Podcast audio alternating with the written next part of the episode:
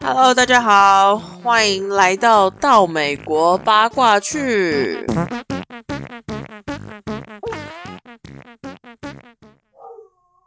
狗不知道为什么在叫，所以今天话说从头已经播完了。然后我们上礼拜其实就把话说从头的八卦讲完了。那这礼拜其实没什么八卦啦，主要都是网络上的更新。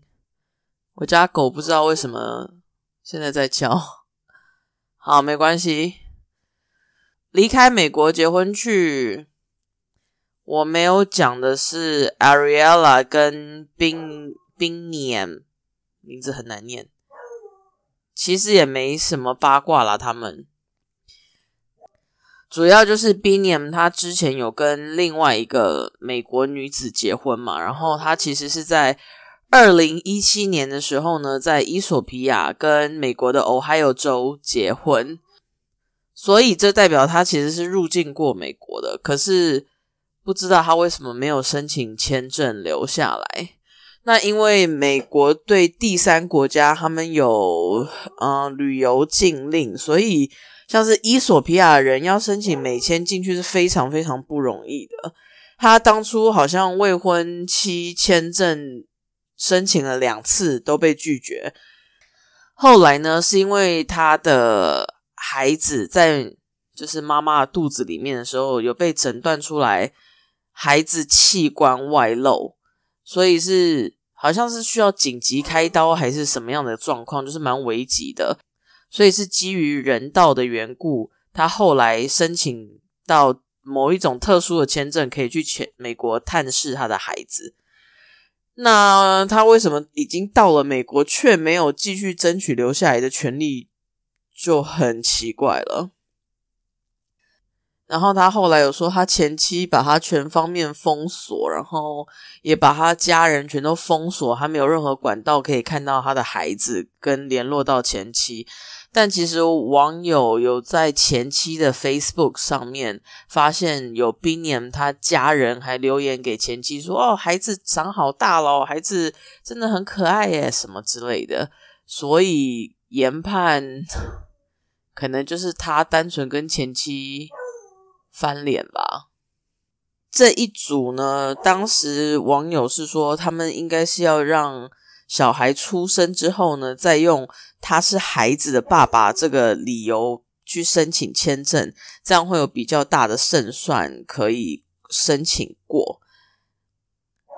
那因为签证发放的非常严谨，他不会因为说哦，你把人家肚子搞大、搞怀孕了就发给你签证。像刚刚讲的，他前妻的那个例子，是因为小孩子有特殊的医疗状况。但是呢，如果孩子出生了，然后拿出证据说这个孩子是我的话呢，基于人道的理由，他们是比较容易放行啦，因为不能说把孩子跟爸妈分隔两地，这样子会被抨击。好。这一组就是这样子，没有任何八卦。他们两个现在似乎还是在伊索比亚，因为网友好像有在伊索比亚的某一个度假村看到他们这样子。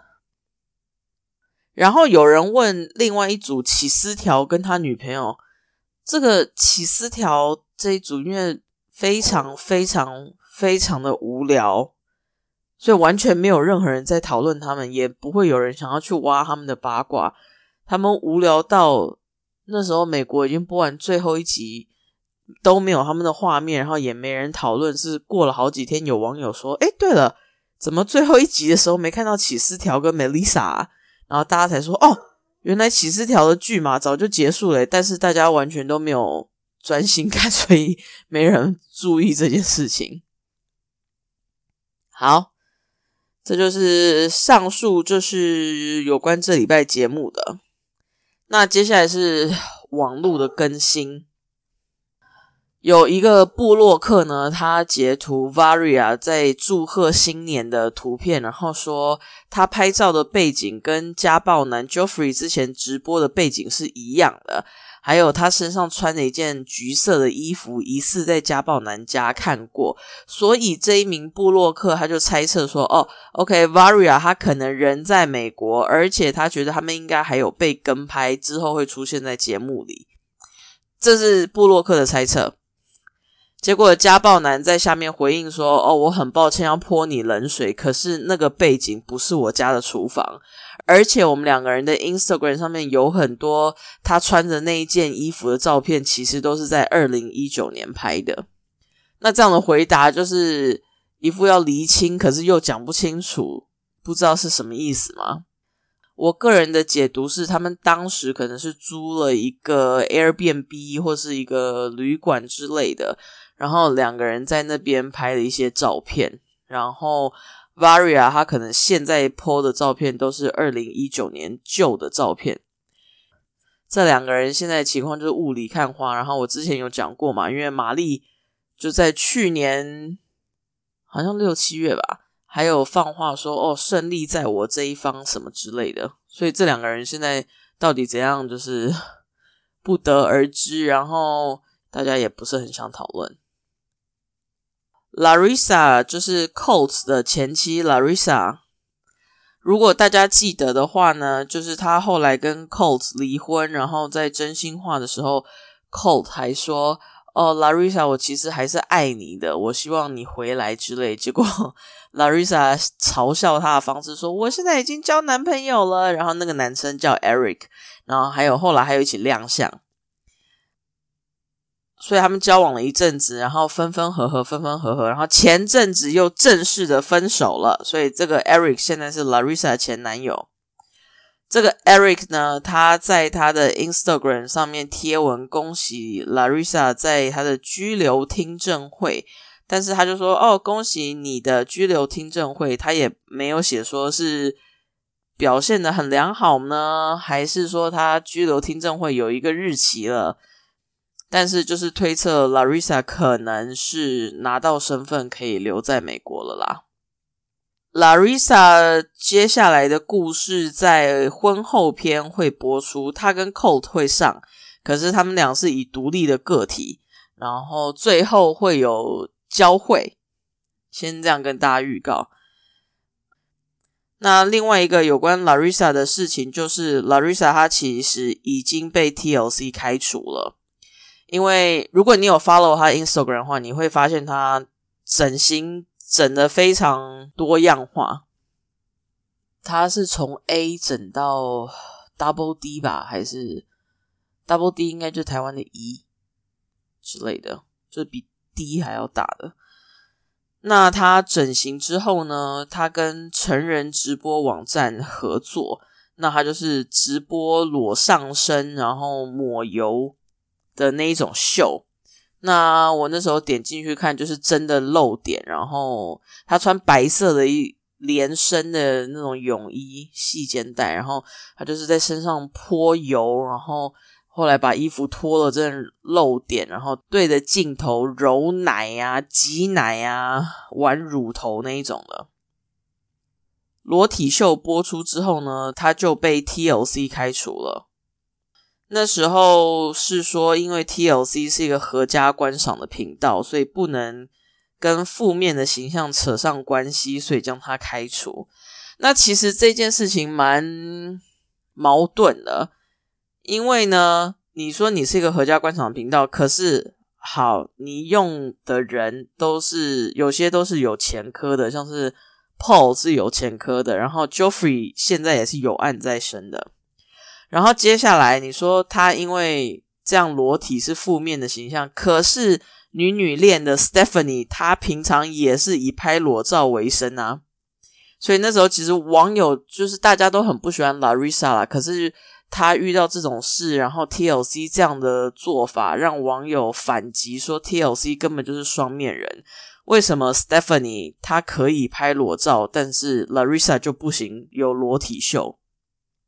那时候传出来的消息是 TLC 说，因为 Stephanie 呢，她的裸照是在她个人的付费的粉丝专属的频道上面贩售，而不是公开这样子。那虽然说 Larissa 她这个裸体的抹油秀也是付费的，就是你要。我忘记花多少钱，可是那时候就是有男性的 观众很愤怒，说我花了这么多钱，结果居然不是三点全露，只有露两点，所以代表他这个也是付费才能看到的。但因为 Larissa 她就是在表演前大肆的宣告说：“哦，我会在哪里哪里裸体，请大家一定要来看哦。”研判他就是太招摇了啦，所以被开除。呃，台湾的婚后篇播完之后，我们就不会在相关节目看到 Larissa 了。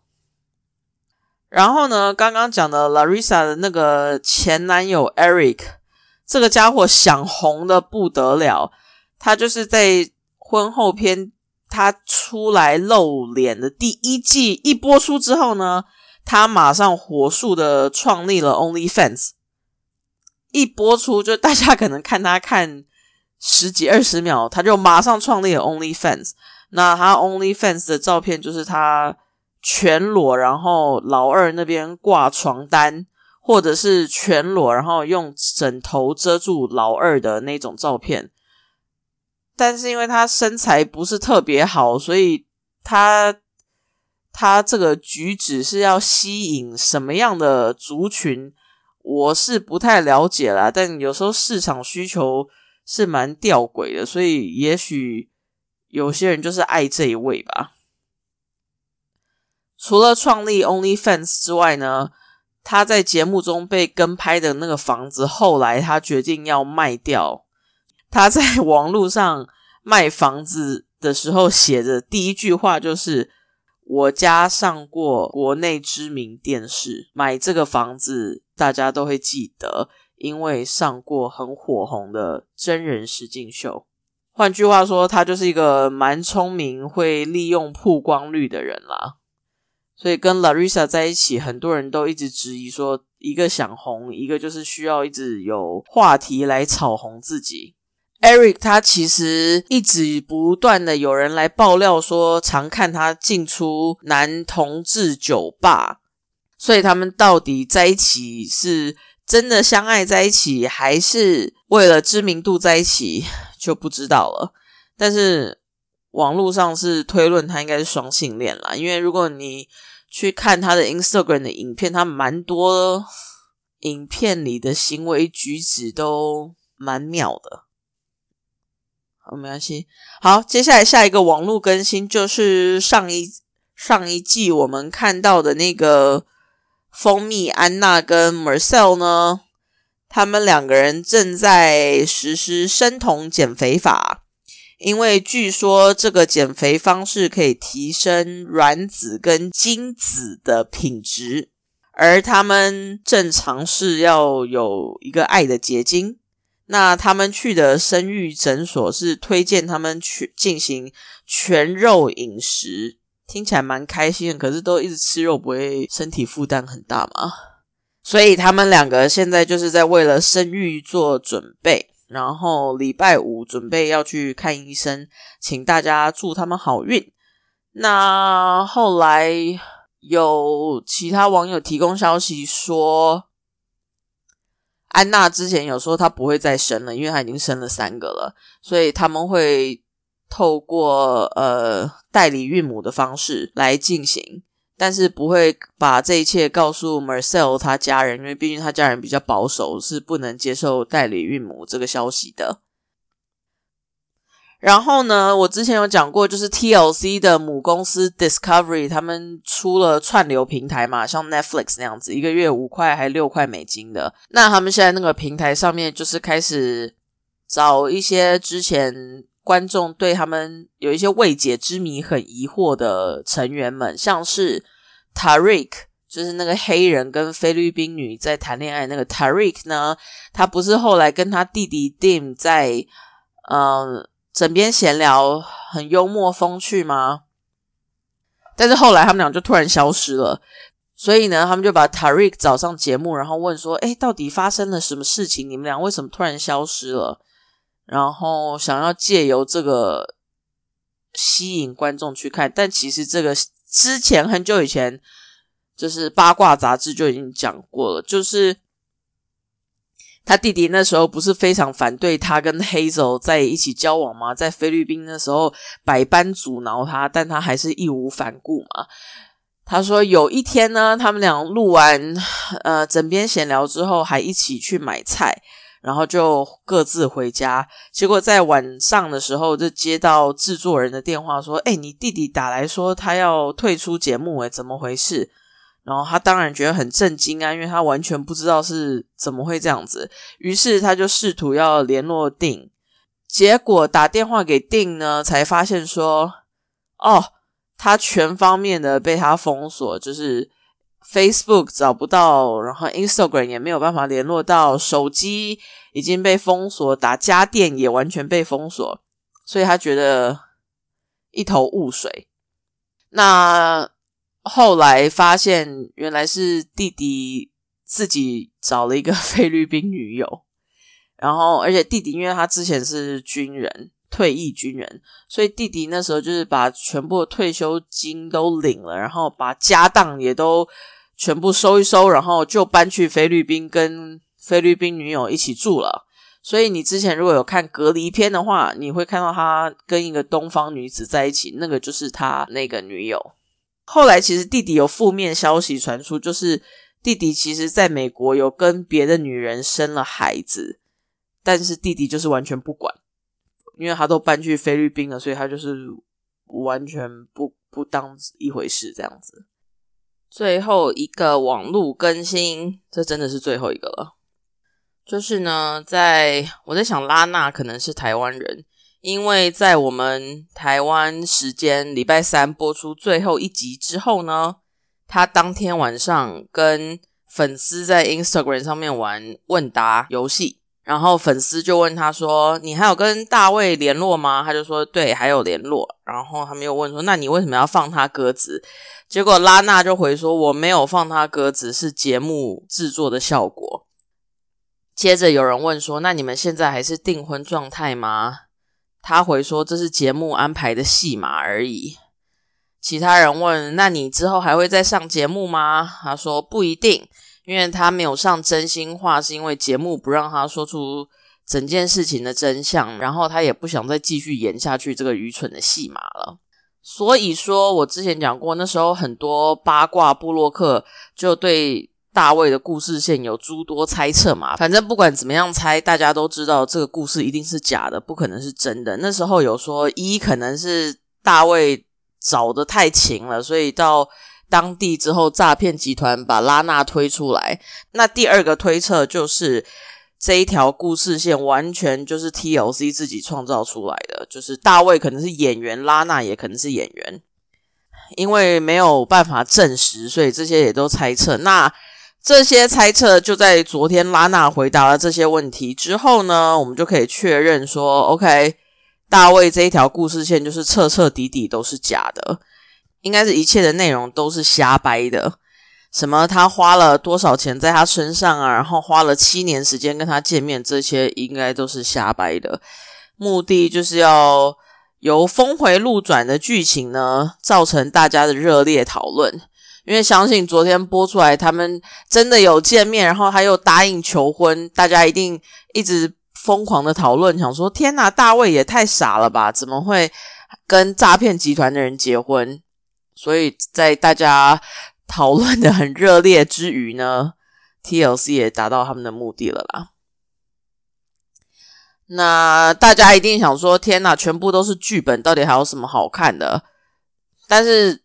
电视上播出的东西不可能是没有剧本的，因为没有剧本的话，就代表他们没有办法掌控。没有办法掌控的话，到时候如果出了差错，或是出了什么乱子，谁要负责？所以，真的，大家就是当八卦娱乐这样看看就好了，不要太认真，也不要对他们这些全部人都深信不疑。因为这些人会愿意上电视，其实根本都是某种层面的演员了啦。所以你说怎么可能？完全照真实生活演出是不可能的，因为一定要加料、加重本，好看大家才会愿意看啊。所以这就是长久以来大卫哥这条线的未解之谜，就在拉娜回答问题之后呢，就正式的解开了。好的，这就是这礼拜的更新。然后因为节目已经播完了，然后我离开美国结婚去的八卦也讲完了。那 TLC 不知道什么时候才会安排最新一季的节目播出。最新一季的应该就是我刚说那个婚后篇的，里面会有 Larissa，然后 Colt，然后 Libby 跟 Andre，还有。反正不管怎么样，还有谁不重要，那应该就是最新会播出。可是不知道 TLC 安排在什么时候播出。好的，所以节目都播出了，那我也没八卦讲了。那我想这个第一季的 Podcast 就到这里好了。下礼拜应该也没也没东西好讲了，除非是网络更新。那网络更新。好吧，所以如果网络上有更新的话，我就会再录一集；但是如果没有的话，那第一季就到此为止。好喽，那就这样子，大家拜拜。